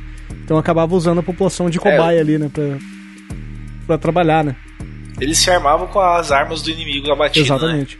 Beleza, mano. É, o para quem quiser visitar esses túneis, o, na região de, de Cuti, você tem alguns passeios turísticos que você pode até entrar dentro dos, dos túneis e atirar em manequins de como se fossem ah, inimigos mesmo que passariam pelo local com um AK-47, cara. É maluquice. Eu, eu tenho vontade só pra ir lá e tirar um AK-47 de dentro do buraco, sabe? Eu também te- tenho vontade de, man- de manusear um macaco. É, esse, esse, é um, esse é um passeio que, é, ao contrário da- das catacumbas, ele é mórbido, mas ele tem tem algum, sei lá, cara, tem, tem, tem uma diferença bem, bem grande assim nessa morbidade deles. Até porque, assim, não sei se é por ser mais contemporâneo ao nosso tempo, né? Ah, provável. Isso acaba despertando um pouco mais de curiosidade. Ah, o, a gente assistiu vendo filme nos anos 90 da Guerra do Vietnã, né? Os filmes eram da Guerra do Viet- sobre a Guerra do Vietnã que a gente assistia. Né? Basicamente, os filmes do início dos anos 90, sim. Sim, com certeza. Nossa, ah, cara, nossa, de Rambo, nossa. Rambo a Braddock, né? Tudo, tudo era, Ô, tudo era amigo, Vietnã. a gente fez no nosso primórdio de NP, quando ainda era Nostromo, Sim. nós falamos de um filme do Kevin Costner lá, A Árvore dos Árvore dos Sonhos. Sonhos. E ele era totalmente perturbado por conta da guerra do Vietnã, que ele sobreviveu e ele sonhava toda noite. É bem, bem, é bem complexo o, a questão da guerra do Vietnã, o que os americanos que sobreviveram passaram, né? Sim, com certeza. Pra quem não escutou, link no post, escute de quando a gente falava sobre filmes e responda no questionário da pergunta se você acha que a gente pode voltar a falar sobre filmes na notória pesquisa. Se vocês quiserem que a gente volte a falar de filmes, tamo, tamo apto aí, basta os ouvintes se manifestarem. Exato. O seu tunico não cutuca esse buraco, seu tunico não cutuca esse buraco, não funcionou. O seu tunico não cutuca esse buraco, seu tunico não cutuca esse buraco, não, não vê. Próximo item da lista é o DAC. Muse Jaw. O Muse, Muse, né, de, de alce, né? Muse Jaw. O, sei lá, é a mandíbula do, do, do, do alce, seria? E Muse Jaw era uma cidade canadense e ela fica localizada no estado de Saskatchewan, no sul do Canadá. É, é uns nomes meio indígenas, né, que, que existem.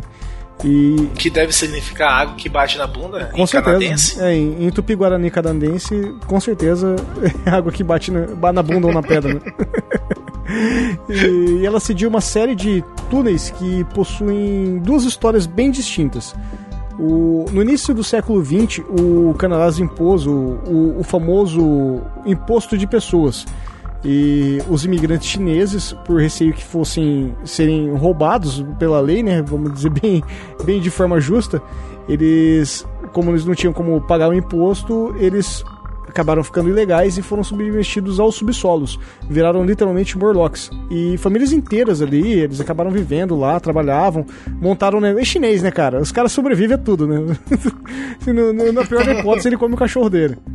Desculpa, chineses. Eu sei que é errado isso. e, Mas é verdadeiro. É, em, em, tese sim.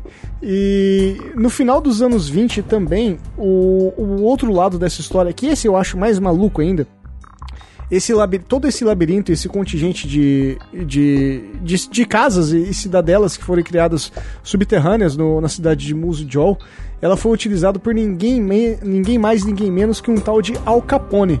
O, os Estados Unidos a gente sabe que impôs a lei seca, que não, não se poderia mais tomar cerveja, consumir álcool, não podia fazer mais nada, né? Devia ser um, um país muito triste. ah, talvez por isso que entrou na depressão, né? Não, não sou eu que estou julgando. Depressão de 29? Isso, 28, 29, não, não sou eu que vou julgar. E com isso, o, o Al Capone justamente surgiu por conta disso. Por, porque ele trambicava bebidas, né? A gente já falou de Boardwalk Empire e vale novamente a citação, né? Realmente é muito, muito forte a história. E você vê a história de toda a máfia, a máfia do. Esse tipo de mafioso, quando a gente pensa em mafioso, surgindo desse tipo de contrabando. Então o Al Capone ele se utilizou desses túneis, dessa rede de conexões do Canadá para trazer biritas para os Estados Unidos. Então uma salva de palmas digital para o Al Capone. o cara levou alegria à população. É, ele matou, matou, matou. Roubou, roubou, roubou. Mas ele deu mais alegrias também, né? Sim. Você falou aí de Boardwalk Empire. Vale a pena citar também é, Peak Blinders, que é uma série que se passa paralelo Sim, à história do né? Boardwalk Empire britânica, exatamente. Ela eu falaria para você que daria para assistir as duas junto que você consegue encaixar algumas partes de uma com a outra. Uhum. E interessante que agora terminou a quarta temporada de Peak Blinders e Alfredo Capone é apresentado. Olha só, obrigado pelo spoiler. Não, cara, mas é a história é essa. sim, a gente sim. sabe que Capone teve presente na importação de algo ilegal e ele é apresentado, cara. Sim, não vai chegar lá. Porque em algum momento ele teria que aparecer. É, vai é, chegar não, lá. Não é nada de spoiler. Porque o tempo todo ele é citado. Sim, com certeza. E vale, vale ressaltar também que um dos ícones da cidade de Musujal é um puta mega alce gigante que tem na entrada da cidade. Com a boca do tubarão. Com a boca do tubarão. É, mas é, é, bem, é bem interessante essa história. Cara, a história do o Canadá, ele, a gente fala que é um país pacífico e tudo, que são todas pessoas bem educadas, mas tem muita história cabulosa lá, velho. Você submeter pessoas a morarem no subterrâneo não é algo nada pacífico assim, cara. Não, não é algo, não é algo normal, cara. Ah, não vai pagar o poço? Não vai, então vai morar é. no buraco lá.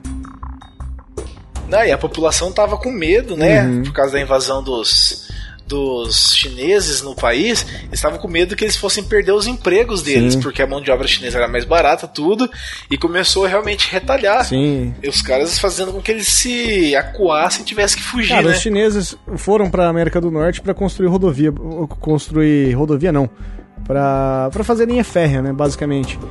E onde tinha construção de linha de trem, os caras estavam lá, velho. Enquanto, enquanto o americano justo. contratava uma empreiteira britânica que pagava ali, sei lá, 100 dólares o metro, os chineses faziam por 10. Então, é. Tudo, tudo é capitalismo. Exato. Tudo é grana, né? uhum. né? Não haveria de ser diferente. Exato.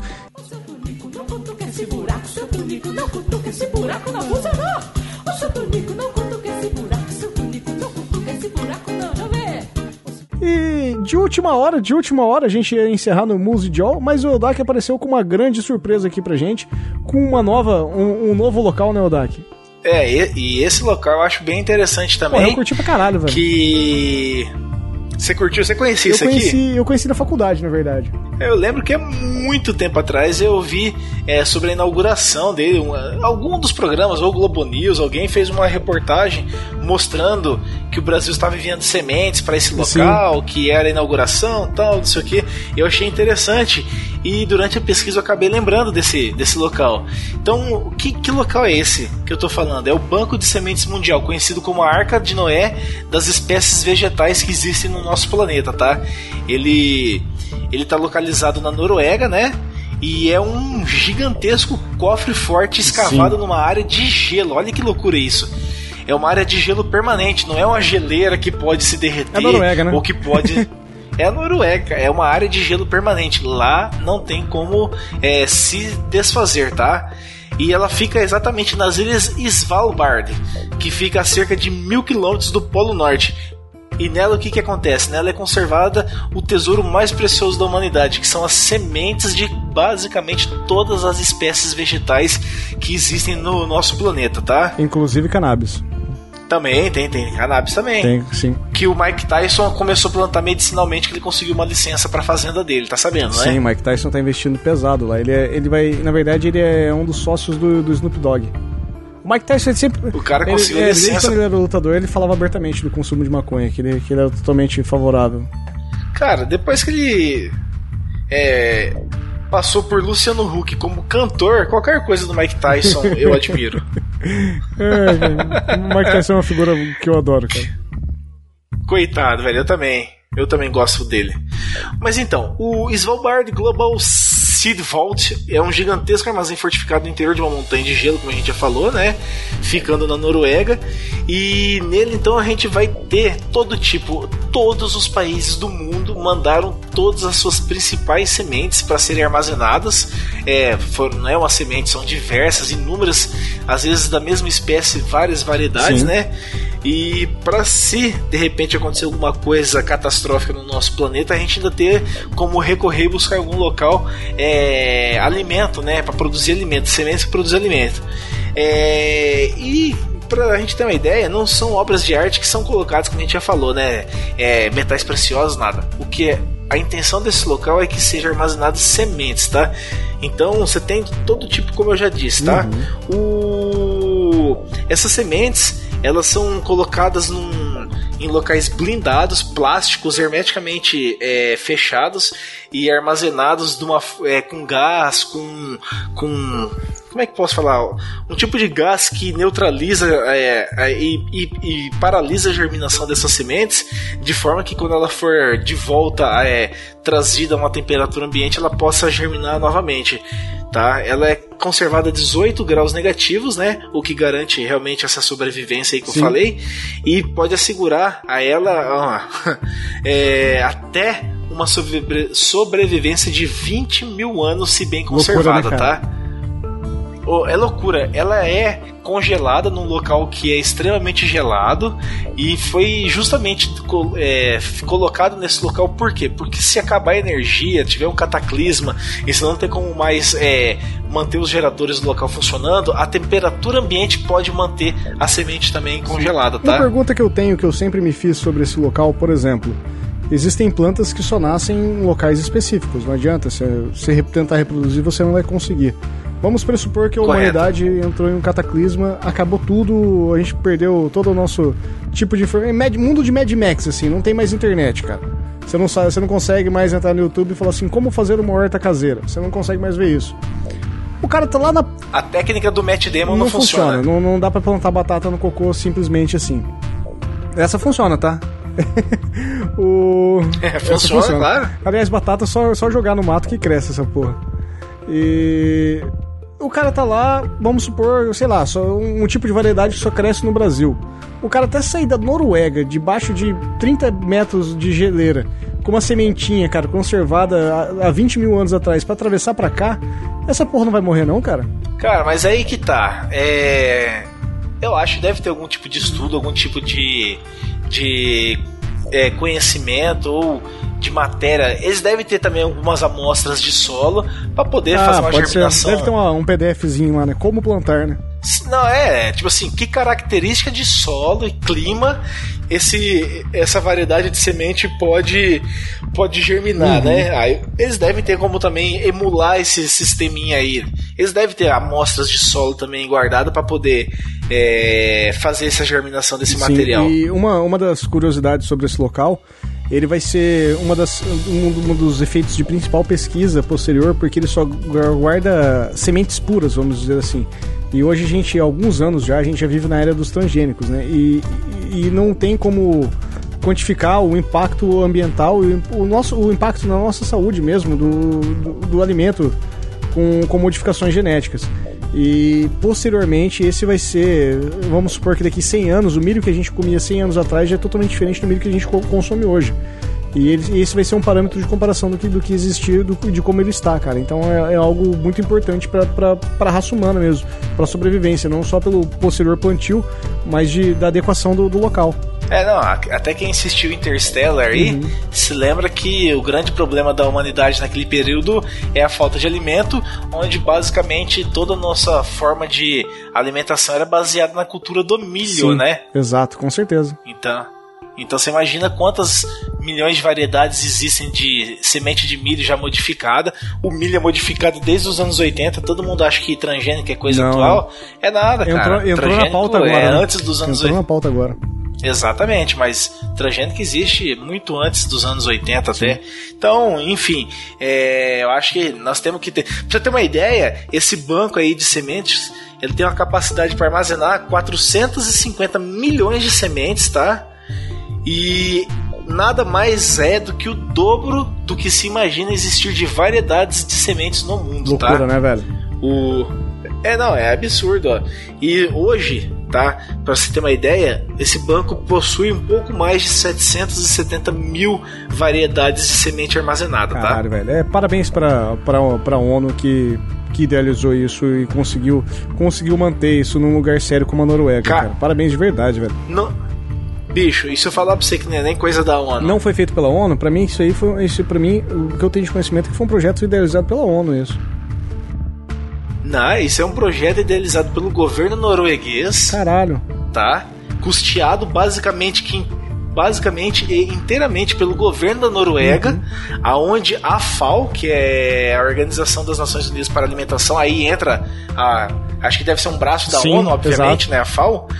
Aí entra a FAO como provedora de semente das nações. É ela quem faz o meio de Ah, campo entendi.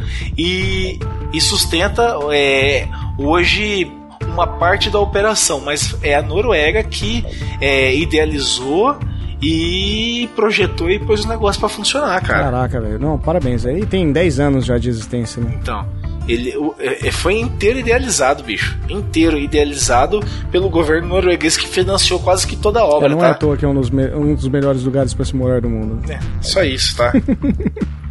eu, eu, eu achei interessante isso e quis colocar como um extra aqui no, nos finalmente da, da nossa correria de apresentação Sim. e de gravação, porque. É, vale, vale, vale a pena, vale a pena citar. É, mas ao contrário do, de todos os outros, eu não sei se esse tem uma, uma área de visitação, cara.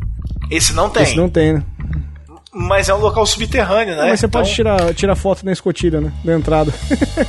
Ah, mas imagina que daqui uns 200 anos, 300 anos, quando a gente não estiver mais aqui e o mundo estiver inteiro modificado, esse local possa falar: olha só, o que, que esses humanos idiotas guardavam? Semente de plantinha. Com certeza, cara. Então, por que não, né? Já estamos prevendo o futuro. Por que não, cara?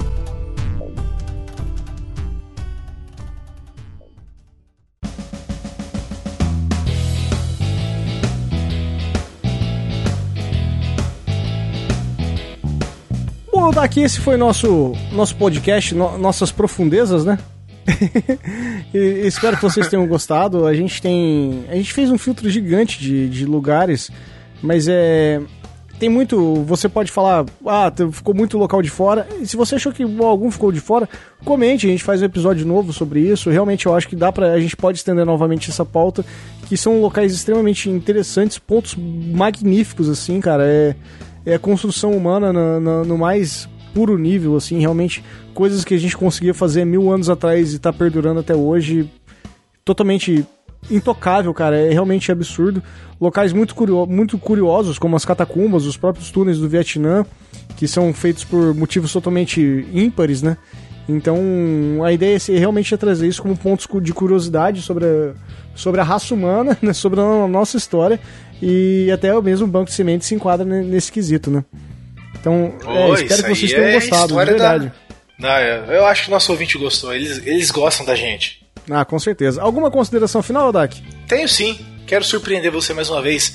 Ouvintes, não pereçam. Não pereçam. não queima NP, velho. Não queima NP. o... Bom, Daqui, eu acho que chega esse momento, a gente tem que agradecer alguns ouvintes em específico. É, nós temos uma plataforma de, de manutenção coletiva da, nas, da nave para manter a nossa estrutura rodando. Lembrando que o NPcast não é o único podcast da família, por mais que todos os outros estejam com um relativo atraso. O, o Mysterium voltará ao ar este ano. O, o Drops volta ao ar esse ano, Odak? Volta, volta. Provavelmente até fevereiro já tá no ar. Muito bem. E o Talk Show já volta um- uma semana após a publicação deste episódio que você está escutando hoje. Teremos um Talk Show muito especial com um cara que eu gosto muito. E teremos também um novo podcast entrando na grade. Alguns já sabem, outros não. E se você não sabe ainda, é porque você está de fora das nossas redes sociais. Então, a gente tem que agradecer aos nossos padrinhos, que é o padrim.com.br barra npcast, que são as pessoas que contribuem de forma fixa e mensal para manter a nave girando. Para manter a nossa sede de criatividade no ar, o, nós conseguimos pagar nossa hospe- hospedagem, investir em microfones e não poder ter um apoio mais fixo para poder construir tudo, tudo isso da forma que vocês gostam. O podcast, o NPcast, não é um podcast fácil de fazer. Eu, que- a gente queria muito simplesmente falar sobre o filme da Liga da Justiça e esse nunca foi o nosso foco. Então, eu acredito que vocês, de forma significativa, que ajudam o, o podcast, o NPcast e todos os outros da família NP, é, realmente são muito importantes para nós, cara. E é por isso que a gente tem que trazer os nomes e, e agradecê-los de verdade, do fundo do- de nossos corações. Então, Odak, eu vou trazer os nossos, os nossos nomes, você pode agradecer, por gentileza? Com certeza. Então, diretamente do meio do mato, Olavo Montenegro de Souza, lá do Tambacast. Obrigado. O monge Yuri Brauli de Paula Weiss. Obrigado. Meu querido Garcia, Obrigado, Garcia. Rodolfo Santana. Obrigado. Esse obrigado foi bem sexy. o Pensador Louco, lá do Teatro do Pensador. Teatro Escuro dentro do Pensador Louco. Obrigado. O Leandro F. Andreoli. Obrigado. Micaela Borges. Obrigado. O Homem Pardo, Anderson Henrique Rangel de Lima, lá do Chorume. Obrigado. Diretamente da Curva de Rio de Curitiba, Matheus Mantuan. Obrigado. Silton Júnior. Obrigado. O desenheiro da roda, que vai ter bastante roda pra desenhar hoje, Jânio Garcia. Obrigado. O homem que paga nosso padrinho, Hudson Paganini dos Santos. Essa foi bem merda, né? Paganini, nós. Obrigado. O... que bosta. Consegui piorar, né? Obrigado. Lá do beco da bike, Felipe Stefan. Obrigado. Devo dizer que o Felipe em cima da bicicleta é um tesão. Nossa, eu já lembrei da música do Raimundos do Eu, Selim. eu vi, eu vi ele pedalando, eu vi, eu vi, que homem. Que sexy. O, o lado filmante, Eloy Carlos Santa Rosa. Obrigado. O dono, o construtor, o idealizador da plataforma de podcasts Megafono, o Emerson Almeida. Obrigado. Obrigado, meus queridos, vocês fazem parte eternamente da família NP. É isso daí. Muito obrigado a todos que contribuem conosco. Exato. Eudak, é isso. O, obrigado, ouvintes. Esse é o primeiro podcast do ano de 2018. Virão muitos outros por aí. Temos muitas novidades. Gosto, gostaria muito que vocês, de fato, respondessem a, a nossa pesquisa para poder contribuir a gente construir o ano de 2018 mais alinhados e mais afinados aí. Que nossos caminhos intergalácticos voltem a se cruzar e tchau! Trabuco, só Hum. uma coisa. Nós agradecemos a todos os nossos padrinhos e aos que não pagam. Obrigado, Obrigado também. também, com certeza. Tchau.